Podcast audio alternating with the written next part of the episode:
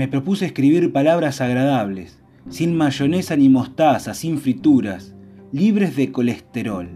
Palabras de color azul, celeste y verde manzana, sin pecado ni rojo, puras, suaves, armoniosas, ligeras. Me propuse escribir palabras que no den vergüenza, bien vestidas, finas en su trazo, alegres, sonrientes, acomodadas con regla, palabras que no molesten a los grandes y que no asusten a los niños, naturales, sabias.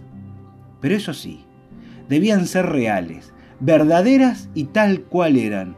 No tenían que llevar disfraz, ser truchas, pálidas, no podían ser palabras de baratijas, de marca dibujada, de titiritero ausente, de chisme en peluquería, de algo habrá hecho, de la política no me interesa, ni siquiera amigas de una arbitrariedad cotidiana.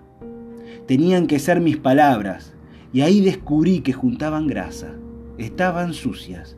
Los grises corrían solo con verlas de refilón, no tenían trabas, candados ni llaves, daban vergüenza, sus reglas estaban partidas, sus pactos lejanos, eran de vuelta sin gracias, acusadas con dedos de manos sin trabajo.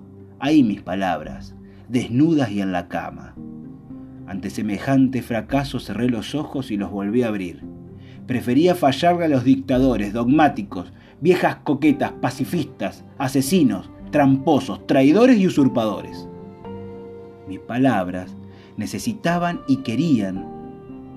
Fui fiel a los locos, a los obreros, a los enfermos, al barrio, a las mujeres libres, a los gritones, a los glotones, a los que están ahí, a los que ya no están, a los que lloran, a los que ríen, a los que sueñan.